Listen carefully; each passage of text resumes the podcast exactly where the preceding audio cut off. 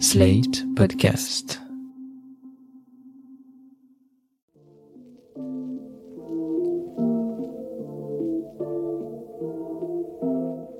Salut et bienvenue dans New Deal, le podcast Slate IFRI TTSO qui décortique l'actualité américaine en compagnie de Laurence Nardon, responsable du programme USA à l'IFRI. Bonjour Laurence. Bonjour Romain. Alors Laurence, vous nous aviez parlé il y a longtemps de l'épidémie d'opioïdes qui ravage les États-Unis et qui a fait plus de 500 000 morts par surdose entre 1999 et 2019.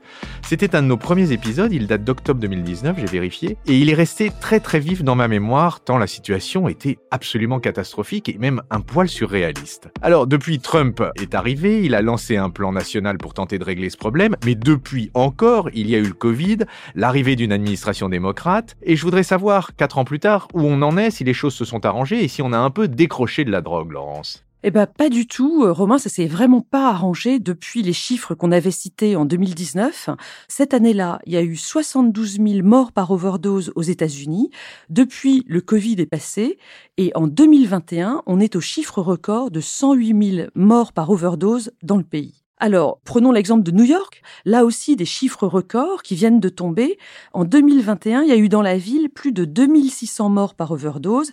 On était à 1500 en 2019. Pour cette ville-là, il s'agit principalement euh, d'overdoses liées à l'héroïne qui est achetée dans la rue et qui est souvent mélangée avec du fentanyl, on va en reparler, qui est beaucoup plus puissant et c'est ça qui provoque les overdoses. Plus généralement, pour le pays dans son ensemble, deux tiers de ces morts par overdose sont liés aux opioïdes, donc au fentanyl, et un tiers est lié au meth ou bien à des mélanges des deux drogues ou de plusieurs drogues. Mais alors, ces augmentations qu'on constate, à quoi les attribue-t-on? Alors, la crise du Covid est évidemment euh, coupable, elle a généré énormément d'angoisse, de solitude et donc de recours aux drogues, mais la seconde raison que citent tous les experts américains, c'est que les comprimés de fentanyl de contrebande, qui sont fabriqués au Mexique à partir de matières premières importées de Chine, sont désormais absolument partout aux États-Unis. Mais donc, ce que vous nous dites, Laurence, c'est que ce sont principalement les pilules qui sont les premières coupables. Oui, parce que le fentanyl est avant tout un produit pharmaceutique.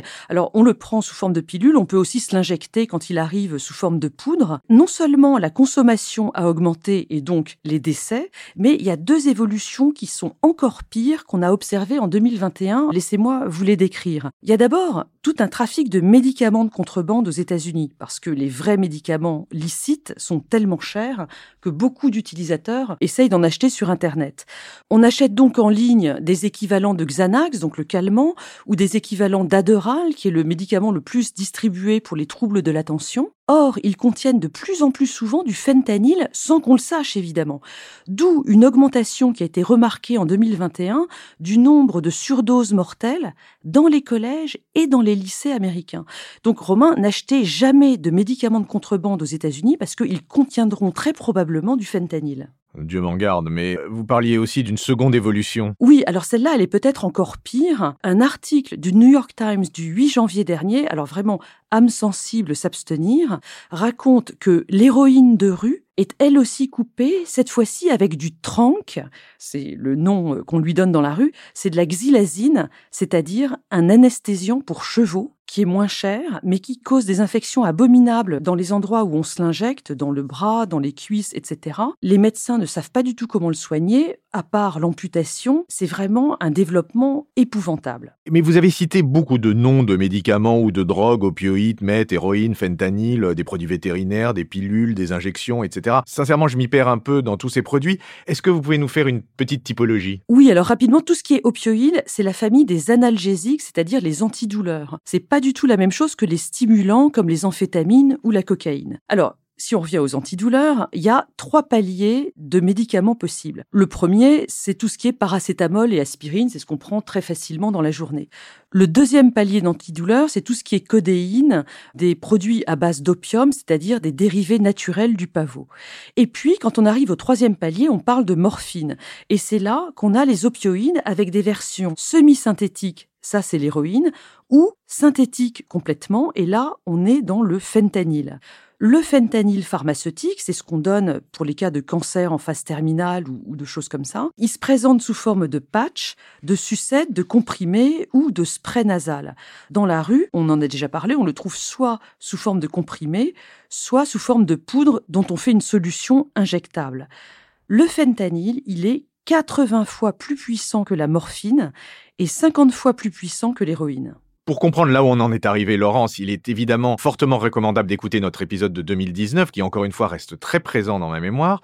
Mais faites-nous quand même euh, un petit résumé des origines de cette crise. Ce qui s'est passé, c'est que la famille Sackler, qui possède la compagnie Purdue Pharma, a amené dans les années 90 la reconnaissance d'un médicament qui s'appelle l'oxycontine par la FDA, la Food and Drug Administration, c'est-à-dire l'agence de reconnaissance des médicaments américaine. Ce qu'ils ont fait passer, c'est l'idée que ce médicament, donc oxycontine, était un antidouleur extrêmement puissant, donc opioïde, mais non addictif. Et c'était ça le grand avantage de ce médicament proposé par Purdue Pharma. La FDA a accepté donc cette mise sur le marché en 1996.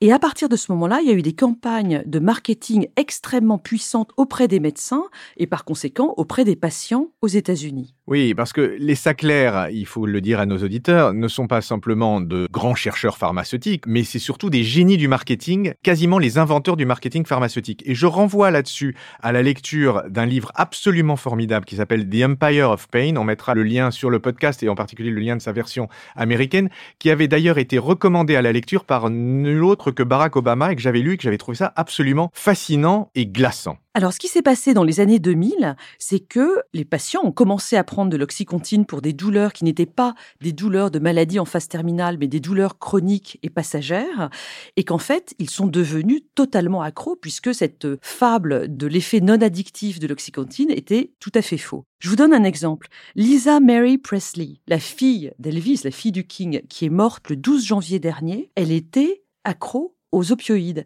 Et pourquoi? Parce qu'on lui en avait prescrit lorsqu'elle a accouché par césarienne de ses jumelles en 2008. C'est-à-dire qu'à l'époque, on vous prescrivait des opioïdes pour une césarienne, ce qui est quand même incroyable. Alors à partir des années 2010, quand même, les médecins se sont rendus compte de cette situation et ont cessé de prescrire l'oxycontine et les nouveaux médicaments qui étaient arrivés entre-temps sur le marché. Mais les personnes qui étaient accros, elles pouvaient pas s'arrêter du jour au lendemain et donc elles sont passées à l'héroïne de rue, puis à partir de 2013 aux comprimés vendus par internet, euh, comprimés de contrebande. Et c'est d'ailleurs à cette époque qu'est arrivé le fentanyl qui était beaucoup plus puissant que l'oxycontine. Mais revenons un peu à la famille Sackler. Dites-nous où on en est de la poursuite de ces gens et de l'établissement de leur culpabilité. En mars dernier 2022, il y a eu un semblant d'accord dans un procès donc entre la famille Sackler et la firme Purdue Pharma d'un côté, et puis de l'autre côté une série d'États, de comtés et de tribus américaines. Les accusés vont, semble-t-il, devoir verser 6 milliards de dollars et en échange, ils auront la garantie qu'il n'y aura plus de poursuites contre eux au civil. Il pourra toujours y en avoir au pénal, mais pas au civil. Et c'est cette garantie qui pose problème juridiquement parce que les plaignants ne veulent pas en entendre parler, d'autant plus que les Sackler ne se sont jamais excusés officiellement pour leurs actions. Voilà où on en est, c'est à suivre. Mais gardez juste à l'esprit qu'il y a d'autres procès contre d'autres fabricants et distributeurs, je pense notamment à Johnson Johnson dans l'un de ces procès, notamment, quatre compagnies accusées vont devoir verser au total 26 milliards de dollars aux plaignants. Ce qui a rapproché des 6 milliards de dollars auxquels sont potentiellement exposés les Sackler par qui tout a commencé. Mais un des aspects importants de cette crise des opioïdes, c'est la sociologie des gens qu'elle touche. Est-ce que vous pouvez nous en dire un petit peu plus là-dessus, Laurence? Oui, c'est très marqué. Les usagers des opioïdes, que ce soit oxycontine ou fentanyl, ce sont pas les plus pauvres des Américains. Rien à voir, par exemple, avec la crise du crack à New York dans les années 1980, qui touchait essentiellement la minorité noire. Pour les opioïdes, ce sont des gens qui, au départ, ont pu se faire prescrire l'oxycontine par leur médecin. Et donc, au départ, c'est une épidémie qui touche principalement les blancs de la classe ouvrière ou de la classe moyenne, les morts de pour reprendre le titre de l'étude de 2020 de Angus Deaton et de Anne Case, qui détaille la misère croissante de la population adulte des États de la Rust Belt. La Rust Belt, c'est cette ceinture d'États autour des Grands Lacs dans laquelle la plupart des usines ont fermé, laissant la population de col bleu dans le désespoir le plus complet. Oui, qui a valu à leurs auteurs le prix Nobel d'économie, si je ne m'abuse. Oui, il faut noter quand même qu'aujourd'hui, cette épidémie d'opioïdes, elle touche un peu tout le monde aux États-Unis, euh, plus seulement les petits blancs. Et puis, géographiquement, ça a un peu bougé. Au départ, cette épidémie d'opioïdes, elle sévissait surtout dans les États de la région des Grands Lacs, au nord-est du pays. Je pense par exemple aux parents dans la série That 70s Show qui se passe dans le Wisconsin. Le père est un col bleu qui perd son emploi dans l'usine locale. Et puis... Et ça n'est pas une série sur la drogue, hein, The 70s Show. Non, non, bien sûr que non. En revanche, le meth, c'était plutôt à l'ouest des États-Unis. Je vous renvoie là pour le coup à Breaking Bad. Ça, c'est une sacrée série sur la drogue. Absolument. Mais aujourd'hui, c'est un petit peu partout dans le pays, la zone la plus touchée restant celle des Appalaches, l'Ohio, le Kentucky, euh, la Virginie occidentale. Alors là, on est vraiment chez les petits blancs, ce que les Américains appellent le white trash, c'est un terme extrêmement péjoratif. Et donc, en gros, on est dans l'électorat de Trump. Mais alors, si c'est son électorat, est-ce que Trump a fait des choses pour eux? Quelles ont été les grandes actions qu'il a engagées au niveau fédéral? Trump avait fait de cette épidémie un thème de sa campagne en 2016. En 2017, il l'a déclaré National Health Emergency, c'est-à-dire une urgence de santé nationale. Et puis, en 2018, il a fait voter le Support for Patient and Communities Act. Alors, les Américains adorent les acronymes. Support, ça veut dire Substance Use Disorder Prevention that promotes opioid recovery and treatment. Si vous le repassez lentement, vous verrez, ça fait support.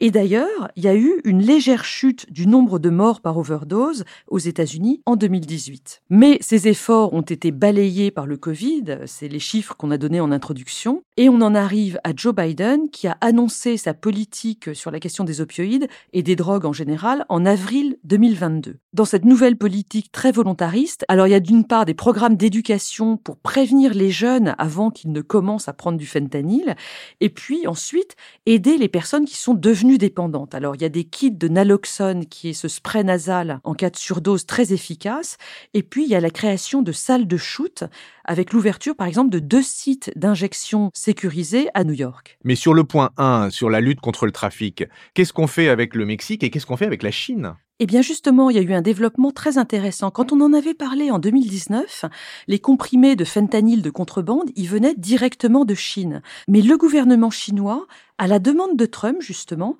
a agi à partir de mai 2019 et largement réussi à interrompre la production de fentanyl sur son territoire. Mais qu'à cela ne tienne, deux cartels mexicains ont pris le relais, c'est le cartel de Sinaloa et le cartel de Jalisco. Qu'est-ce qu'ils font? Eh bien, ils importent les matières premières, produits chimiques de Chine, et puis ensuite, ils n'ont aucun problème à monter des laboratoires pour assurer la production euh, du fentanyl au Mexique proprement dit tout est chimique dans cette histoire, donc il n'y a pas de moisson de pavots à attendre, comme ça pouvait être le cas auparavant. Et puis par ailleurs, la production est vraiment très peu chère. Pour faire un kilo d'héroïne, il vous faut pour 6000 dollars d'opium, qui est donc extrait du pavot. Alors que pour faire un kilo de fentanyl, il ne vous faut que pour 200 dollars de produits chimiques.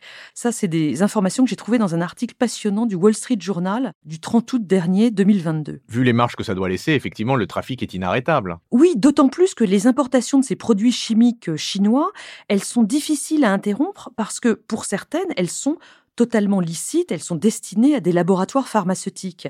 Comment distinguer entre un conteneur de produits chimiques qui va à Big Pharma et un conteneur de produits chimiques similaires qui va au cartel de Sinaloa ou de Jalisco? C'est la marine mexicaine qui est désormais chargée de mieux contrôler les arrivées dans les ports, mais c'est très compliqué parce qu'il y a de la corruption, il y a des menaces, etc. La politique annoncée par Biden en avril 2022 pour entraver le trafic, elle se fait donc en quatre points. Interrompre les réseaux financiers, ça c'est les banques américaines entre autres, interrompre les chaînes d'approvisionnement en amont, donc ce qui vient de Chine, on vient d'en parler, interrompre les réseaux de livraison en aval à partir du Mexique, mais y compris sur Internet aux États-Unis.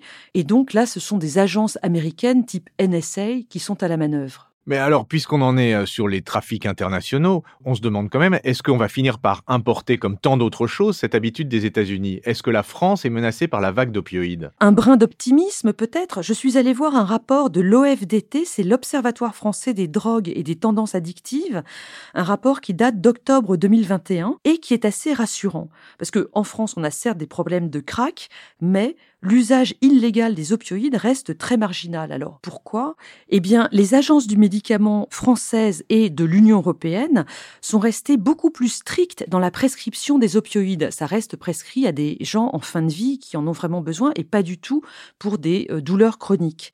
Peut-être qu'elles n'ont pas été soumises au même lobbying que leur équivalente américaine. Il faut dire aussi que la population européenne dans son ensemble est beaucoup mieux soignée que la population américaine. Ils sont pas à l'abandon euh, quand ils ont un problème d'addiction. Et puis peut-être, dernière explication, on a un rapport à la souffrance qui est plus dur en France. On prescrit moins d'antidouleurs. Parlez-en à votre médecin. Alors c'est sur ce motif de réjouissance douteux que nous allons conclure, Laurence, en vous remerciant une fois de plus de ce podcast qui, à défaut de porter à l'optimisme, était une fois de plus passionnant. Merci Laurence et à la semaine prochaine. Au revoir Romain, à la semaine prochaine.